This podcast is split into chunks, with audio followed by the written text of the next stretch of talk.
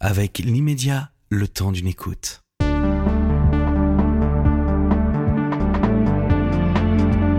Emmanuel Pierrat, avocat, ancien conservateur euh, du musée du barreau de Paris, auteur de plus de 100 livres. euh, Vous venez de sortir euh, dans la collection bouquins un dictionnaire du monde judiciaire, un ouvrage dont vous avez assuré la direction, écrit la préface. Et dans la préface, vous vous en prenez notamment à la judiciarisation de la société, le fait que le droit rentre à peu près dans tout, toute notre vie aujourd'hui.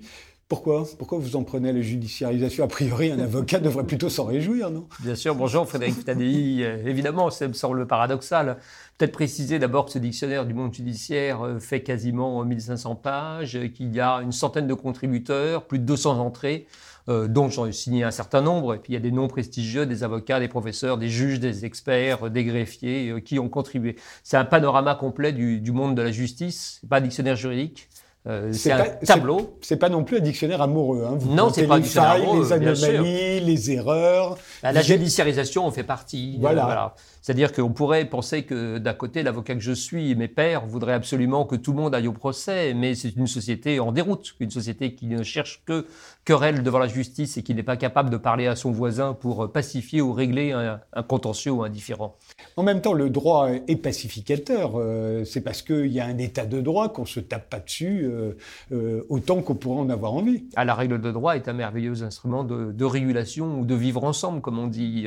Euh, toute la difficulté, c'est de pouvoir laisser l'action à la justice, enfin la possibilité d'agir en justice au plus grand nombre. C'est un acquis démocratique très important, euh, sans pour autant que cela dégénère en une querelle permanente. Et, la difficulté, on le voit bien, la machine judiciaire, l'institution judiciaire, parce que la justice, c'est un beau concept. Mais ce, dont on parle, c'est l'institution judiciaire, c'est la justice des hommes. Euh, cette justice, elle est paradoxalement, elle pousse euh, au contentieux, elle passe son temps à chercher des médiations et à imposer des médiations aux parties, et puis à allonger les délais, à affaiblir euh, ses moyens pour euh, décourager en quelque sorte de la saisir. Donc elle est dans un paradoxe, elle aussi, euh, permanent. Faites des procès parce que vous y avez droit, n'en faites pas trop parce qu'on ne pourra pas vous donner raison avant 5 ou 6 ans ou 10 ans, voire on va se tromper. Moi, je, réalise que mon père, par exemple, a fait toute sa carrière sans jamais utiliser les services d'un avocat. Moi, j'ai dû utiliser les services déjà de six ou sept avocats. Euh, J'estime que c'est un progrès. Bien sûr que c'est un progrès. Comme vous l'avez dit, toutes euh, les facettes de notre quotidien sont euh, des facettes du droit. Nous sommes des êtres de droit, les objets que nous tenons, ce que nous disons, tout est qualifiable juridiquement. La vie peut être regardée par, un juriste et disséquée bien mieux que par un médecin, euh, sous tous ses angles. Donc évidemment que le droit est indispensable et je trouve très rassurant que le droit se soit invité dans beaucoup de professions, dans beaucoup de pratiques, euh, que on applique des règles, qu'on euh, suive des procédures, euh, qu'on ne soit pas dans un monde complètement dérégulé où on va dire non pas libre, hein, mais, euh, mais anarchisant, dans le mauvais côté de l'anarchisme. Euh, et donc, en ce sens, le recours au conseil euh, est quelque chose d'important. Heureusement que l'avocat s'est démocratisé, comme l'accès à la médecine, comme beaucoup de choses euh, qui sont de l'ordre du savoir. Donc, euh, je, je trouve normal que votre père n'y ait pas eu recours. Je trouve ça dommageable. je trouve très bien que vous en fassiez un usage a- abondant. Peut-être a-t-il eu de moins bons contrats que moi. Sans doute, savez-vous mieux C'est négocier. assez possible. Ou êtes-vous plus occupé par votre destin, votre carrière et l'argent que l'était votre père? La sanction, vous en parlez beaucoup, euh, et c'est vous qui en parlez dans ce, dans ce dictionnaire, euh, Emmanuel Pierrat. La sanction, on en parle beaucoup aussi dans les journaux. On est un peu obsédé par la sanction aujourd'hui. On veut que les gens soient punis. Euh, vous avez l'air de dire que le procès en lui-même est déjà une sanction.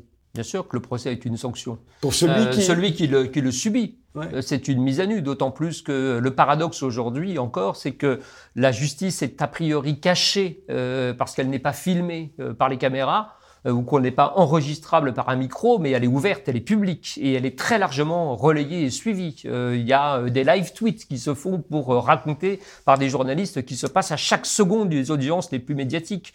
Donc c'est une mise à nu extrêmement terrible euh, pour tout le monde, hein, euh, les parties civiles, ce qu'on appelle parfois les victimes, euh, les accusés, les prévenus, euh, tous les justiciables. Et donc en tant que tel, c'est déjà, déjà une sanction, bien sûr. Euh, le recours à un avocat coûte cher. Le passage en justice prend du temps, de l'énergie. Je ne le souhaite à personne. Et vous salit quoi qu'il arrive. Il vous salit forcément, euh, bien sûr. Vous êtes même quand vous triomphez, euh, vous n'avez un retentissement que très faible par rapport au moment où vous êtes passé à la barre et vous avez été accusé. L'État euh, se dédommage et, et dédommage moins les victimes qu'on ne pourrait le croire. L'État dédommage très peu les victimes ou les erreurs de ces procès, où l'État se débrouille, la justice se débrouille toujours. Par exemple, quand elle devrait acquitter quelqu'un qui a fait de la détention provisoire, elle ne l'acquitte pas, elle condamne à l'équivalent de la peine déjà effectuée pour ne pas avoir à se déjuger et ni à payer euh, celui qu'elle a maltraité. Est-ce que ça n'est pas aussi euh, parce que la justice française, à la différence de la justice américaine, ne veut pas être une source d'enrichissement On ne peut pas devenir riche en France en étant une victime ou en, ou en faisant un procès. On ne peut pas, mais il y a cette tentation. Dans la judiciarisation, il y a cette idée selon laquelle, comme aux États-Unis, on pourrait demander des dommages et intérêts absolument records parce qu'on sait brûler la main en prenant un café dans un, une chaîne de, fast-food. Euh, c'est le célèbre exemple qui avait entraîné des dizaines de millions de dommages, de, de dollars de dommages et intérêts aux États-Unis.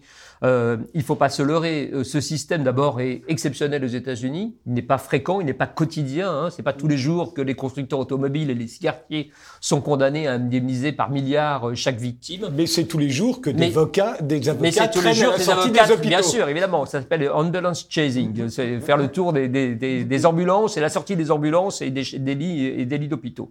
Euh, mais on est, on est partagé dans France entre cette idée selon laquelle on pourrait aller chercher de l'argent et en réalité l'idée d'une réparation qui est généralement très peu satisfaisante. Hein. Même si vous êtes une victime entre guillemets, euh, vous avez, on pense aujourd'hui qu'il faut absolument que le procès soit est important euh, pour ceux qui accusent. Moi, je ne suis pas toujours persuadé que c'est si important que ça et que c'est là que la réparation se fait. Comment expliquez-vous les verdicts de plus en plus sévères, quoi qu'on dise? Les verdicts évoluent. Euh, quand j'étais jeune avocat, il y a 30 ans, quand j'avais prêté serment, on prenait plus cher pour une attaque de banque que pour un viol ou pour un meurtre. Pourquoi? Parce que le, parce que le jury populaire s'était plaidé devant les assises, hein, avec un jury populaire, l'attaque de banque. Euh, les coffres, entre guillemets, de chacun étaient projetés dans la salle d'audience, les jurés voyaient leur argent partir. Alors que quand les victimes ne leur ressemblaient pas beaucoup, ils ne se sentaient pas nécessairement en insécurité. Et aujourd'hui, on voit des peines records, et puis on voit aussi des peines records sur des délits de col blanc, euh, des hommes d'affaires, des choses qui semblaient des politiques qui vont en prison, des choses qui semblaient inimaginables il y a encore quelques années. Il faut dire qu'il y a moins d'attaques de banque, voire plus du tout, hein, puisqu'il n'y a plus d'argent dans les banques. Voilà. Et donc, euh, le métier, évidemment, a changé. L'emprisonnement, dites-vous, est une double peine. Pourquoi? Bien sûr, c'est, euh, on ne va pas reprendre nécessairement Michel Foucault et surveiller et punir, mais malgré tout, bien sûr, c'est une double peine. Pourquoi? Parce que c'est une peine forcément qu'il n'aboutira à rien. Euh, la privation de liberté dans notre système ou dans tous les systèmes, elle n'est pas véritablement enrichissante. Elle est en plus dans un pays comme la France honteuse, euh, puisque l'enfermement se fait dans des conditions absolument euh, dégradantes et humiliantes, attentatoires à la dignité humaine. je pense qu'on est dans les prisons les pires d'Europe. moi, j'étais très frappé quand il y avait le, procès, par exemple, de Bertrand Cantat, accusé d'avoir ayant tué Marie Trintignant on voyait euh, les prisons à Vilnius et la Lituanie montrer comme si elles étaient absolument immondes. Je me disais, mais c'est beaucoup plus propre presque qu'à Fleury-Mérogis ou Fresnes. Euh, la justice française et la prison plutôt, déjà la justice française, c'est une prison sale, c'est une prison de la haine, c'est une prison de l'enfermement le plus stérile et, euh, et, inabouti. Vous parlez de bagne déguisé, est-ce que ce n'est pas exagéré? Non, c'est un bagne déguisé, très sincèrement. Euh, c'est l'humiliation permanente. Vous avez euh, ceux qui voudraient lire se voient privés d'électricité automatiquement par l'administration à 8h30 ou 9h du soir qui coupe la lumière. Hein. Euh, le, vous avez droit à une heure de repos, entre guillemets, ou de lecture. Vous êtes en permanence interrompu par une espèce de rythme fou, de cadence délirante pour aller se nourrir, pour faire je ne sais trop quoi. Donc c'est c'est quand même pardonnez-moi, euh, amener l'être humain à son plus bas niveau. Et euh, un seul exemple, puisqu'on est après le second tour des présidentielles, regardez les résultats des votes des détenus en prison qu'on fait exploser dans le premier arrondissement les votes pour Marine Le Pen et pour Jean-Luc Mélenchon parce qu'ils ont été rattachés au ministère de la Justice qui place Vendôme. Donc d'un seul coup, le premier arrondissement a voté de façon délirante par rapport au reste de Paris ça n'est que la traduction d'une espèce de colère générale, d'un racisme, euh, d'un séparatisme extrêmement fort qui a lieu en prison. Vous voulez dire que tous les prisonniers votent dans le premier arrondissement? Tous, les, prisonniers, sont rattachés, et l'Île-de-France a été rattaché au premier ah, arrondissement. d'Île-de-France. Et d'Île-de-France. Alors maintenant, on pense qu'il faudrait les rattacher à chaque commune de chaque prison, ce qui va faire exploser évidemment le nombre de votes délirants à Fresnes, à Fleury ou ailleurs. Vous dites également que la France s'incline aujourd'hui à l'application de sanctions proches de la charia. Là aussi, vous exagérez un peu quand même. La charia, ça consiste à lapider, à couper une main. alors peut-être que le trait est un peu fort, mais on est dans un système carcéral ou un système de sanctions qui est vraiment, vraiment pas satisfaisant. Personne ne sort euh, intelligent, euh, mieux formé, éduqué euh, de en prison. moi, je suis toujours saisi quand on prononce des peines extrêmement importantes, par exemple sur des apprentis djihadistes, et qu'on espère en faire des citoyens républicains en les envoyant végéter pendant sept mois dans une tôle dans laquelle ils ne vont rien apprendre si ce n'est la haine des autres. ça me fascine toujours. Alors je dis pas qu'il y a un remède miracle, hein, mais je suis toujours étonné par voir le, le, comment dire la stupeur de nos concitoyens quand des peines de bracelet électronique sont prononcées et ils ont l'impression que les gens ne sont pas vraiment condamnés alors qu'ils sont condamnés à ne pas pouvoir bouger de chez eux éventuellement avec un bracelet. Ils n'ont droit à aucune activité plaisante, ils sont juste astreints au travail et à l'isolement. Euh, ça me semble déjà des peines qui, moi, me semblent acceptables euh, et pas du tout ridicules. La camisole chimique? On l'utilise en France On l'utilise très peu en France. On l'a tenté, on l'a essayé. Et elle, doit être volontaire. Hein. Elle doit être volontaire. Hein. Il faut être euh, quand il faut être le délinquant, le criminel sexuel ou celui qui a été jugé comme tel doit accepter l'idée selon laquelle on va le castrer euh, chimiquement. Euh, très peu de gens en vérité ont fait véritablement l'expérience. L'erreur judiciaire, comment l'expliquez-vous? Parce que je vous pose la question parce que vous l'expliquez dans ce, dans ce dictionnaire et c'est vous qui vous en chargez aussi. Oui, l'erreur judiciaire, elle est importante. Alors en nombre, elle n'est pas euh, heureusement majoritaire. Hein. Euh, il faut quand même remettre les choses, les pendules à, On sait pas. à, l'heure. On ne sait pas. On ne sait pas. D'accord. Mais malgré tout, l'avocat que je suis, de temps en temps, qui recueille les confidences de ses clients et qui donc sait à peu près s'il plaide pour un innocent ou un coupable, a quand même un peu une idée de ce que peut être euh, l'erreur ou pas quand il voit le verdict tomber. Euh, et donc l'erreur judiciaire, elle est statistiquement minoritaire, mais elle est extrêmement importante, euh, grave, puisque comme vous le savez, il y a quand même cet adage selon lequel mieux vaut, selon moi, toujours euh, laisser un coupable en liberté qu'un innocent en prison. Et l'erreur judiciaire, elle est d'autant plus détestable qu'elle est, elle est évidemment très humaine. Hein. Euh, elle est, la justice est humaine. Nous n'aimerions pas qu'elle soit rendue par des robots et qu'elle soit infaillible entre guillemets parce qu'elle serait statistique et qu'on mettrait les données en disant TADI contre journalisme, euh, je fais tourner la machine et ça me donne le score. Mhm. Euh, alors qu'il faudrait qu'elle faut qu'elle reste humaine, qu'elle reste quelque chose de très personnalisé, qui est une individualisation de la peine, que tout le monde ne soit pas condamné à la même chose par un ordinateur. Ça n'existe pas, ça ne prendrait pas en compte euh, les catégories socioprofessionnelles, l'état d'esprit, l'éducation, euh, le repentir, tout ce que vous voudrez. Donc voilà, il y a, euh, il y a quelque chose dans l'erreur qui est très humain et qui est très inquiétant, parce que l'erreur, quand elle a lieu en France, elle est généralement doublée ou frappée d'appel et d'une autre erreur supplémentaire. Les affaires d'erreur judiciaire, Patrick Dills et d'autres ont été des sagas judiciaires qui ont broyé des vies pendant 15 ou 20 ans, là où on aurait pu éventuellement arrêter les dégâts après un moment erratique. Vous l'expliquez notamment par le fait que les policiers et les juges d'instruction croient tout ce qu'on leur raconte au fond, que ce soit euh, euh, les, aveux, les témoignages, les experts ou les soi-disant experts, parce qu'ils brillent pas toujours par leur expertise. Euh, au fond, la parole est d'or. De Marie Bénard, l'empoisonneuse de Loudun, qui vérité est acquittée, puisque les experts se trompent sur l'arsenic qui n'est pas euh, dans euh, ce qu'elle donne euh, la soupe comme soupe, mais dans la terre du cimetière jusqu'à Outreau, où on écoute la parole des enfants sans aucune précaution et qui envoie une dizaine de personnes en prison et l'un se suicidera euh, tellement l'indignité est importante, avant que finalement on s'aperçoive que ces enfants ont raconté tout et n'importe quoi devant un juge jeune et, et on va dire euh, particulièrement remonté dans tous les sens ou crédule.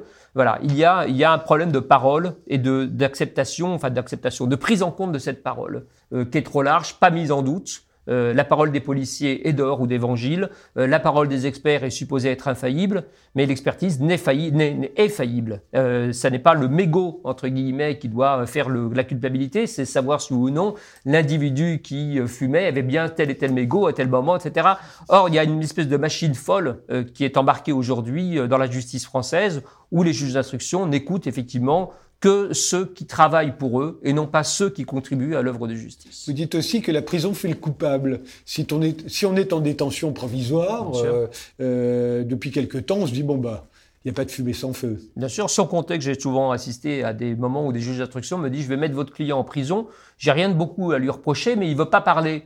euh, de l'affaire, donc ça va le faire parler. Et donc je trouve que c'est une sanction prononcée contre quelqu'un éventuellement innocent pour l'aider ou l'amener à coopérer par la coercition avec la justice. Donc on est, alors qu'on a le droit au silence et d'invoquer le silence et de ne pas répondre éventuellement ni aux juges ni aux policiers. Le fait que les magistrats euh, refusent de se remettre en cause, euh, ça aussi c'est un facteur d'erreur judiciaire? Bien sûr, c'est extrêmement grave qu'il y ait une irresponsabilité totale des magistrats. C'est-à-dire que c'est la seule profession au monde, ou en France en tout cas, dans laquelle quelqu'un peut commettre une erreur grave à titre personnel parce qu'il a décidé de se payer la tête de tel ou tel et n'est absolument est à l'abri de toute sanction. Il faut être extrêmement, euh, comment dire, euh, tordu pour être sanctionné par le Conseil supérieur de la magistrature qui éventuellement vous refuse une promotion, un avancement ou vous met en mi-temps thérapeutique.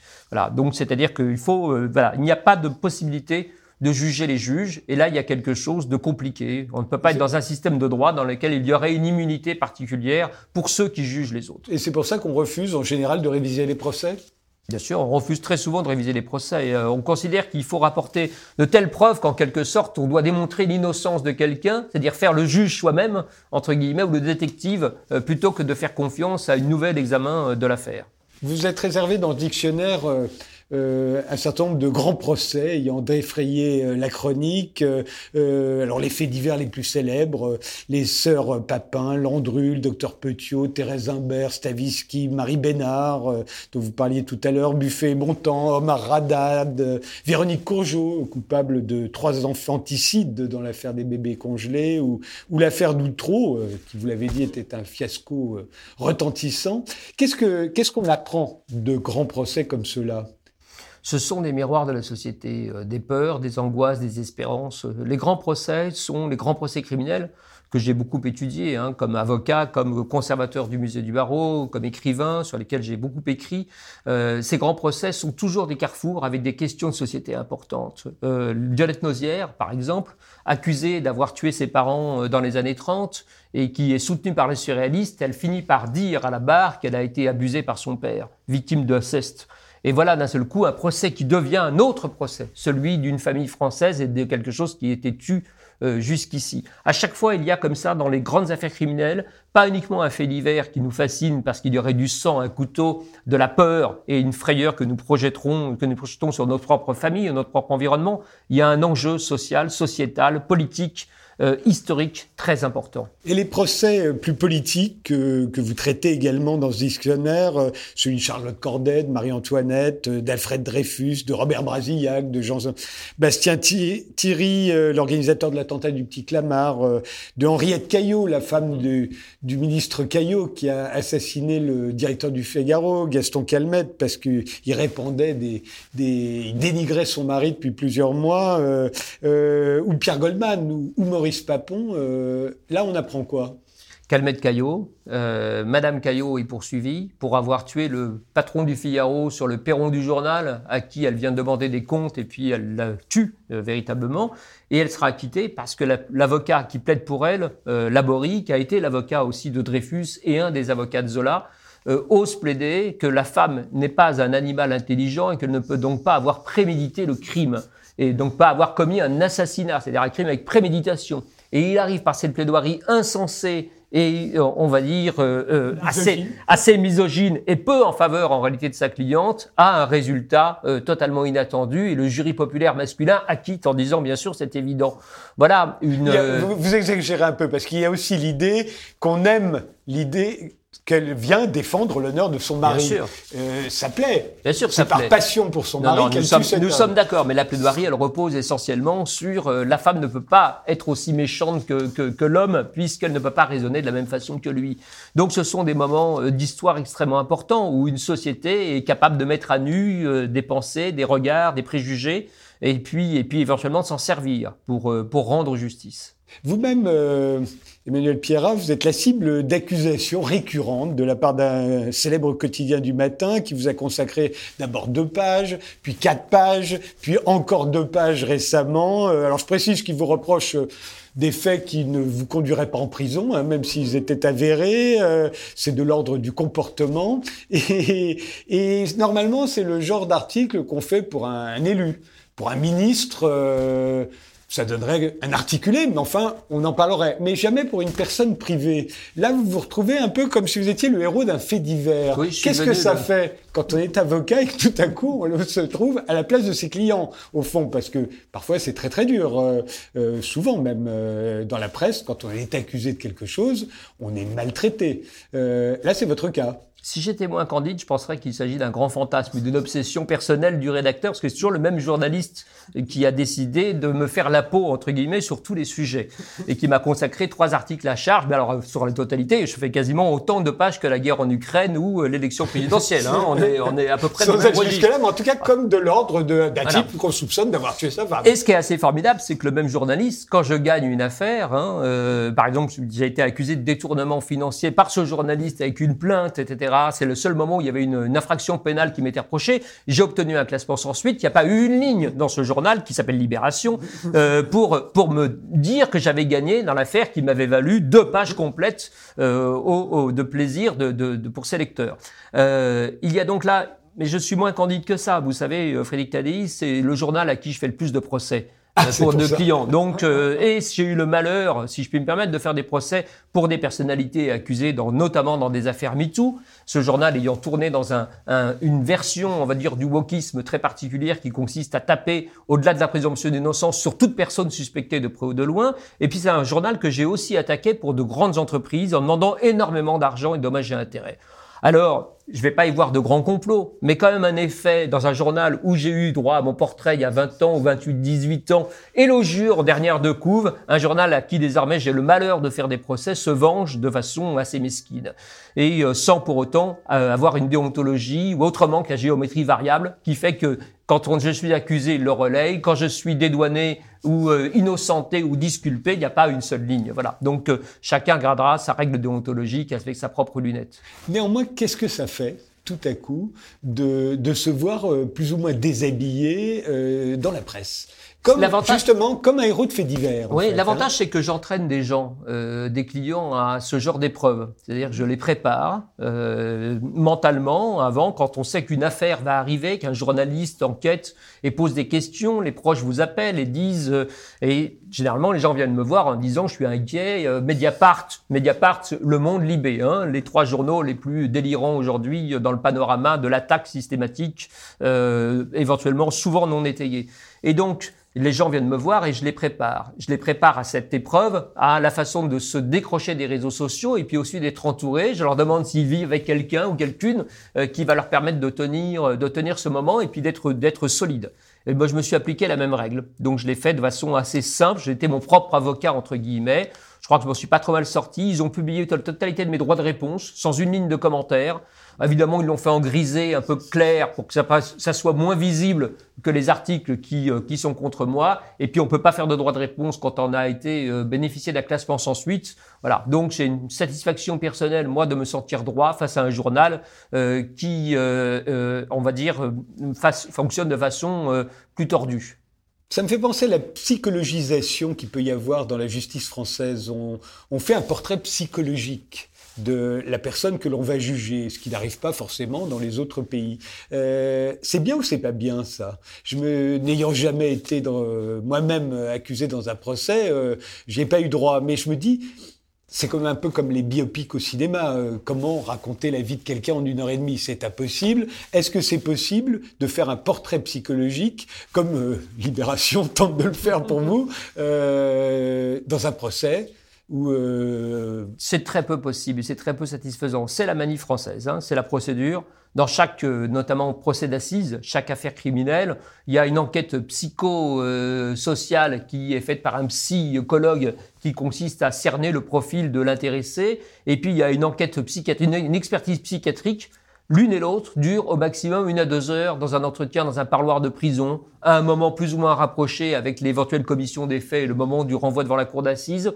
La plupart des experts sérieux disent que c'est un peu du grand n'importe quoi, et beaucoup se contentent de recopier les mêmes conclusions d'un accusé à un autre. On vient de le voir dans l'affaire du Bataclan, où les experts qui défilaient à la fin quasiment du procès euh, se sont recoupés en ayant dit ah je suis désolé je me suis trompé j'ai recopié les mêmes conclusions pour tel autre ou tel autre je l'ai vu pendant une heure seulement donc aucune idée véritablement de qui il est c'est une, une, une, médecine, entre guillemets, ou une expertise souvent très peu euh, intéressante.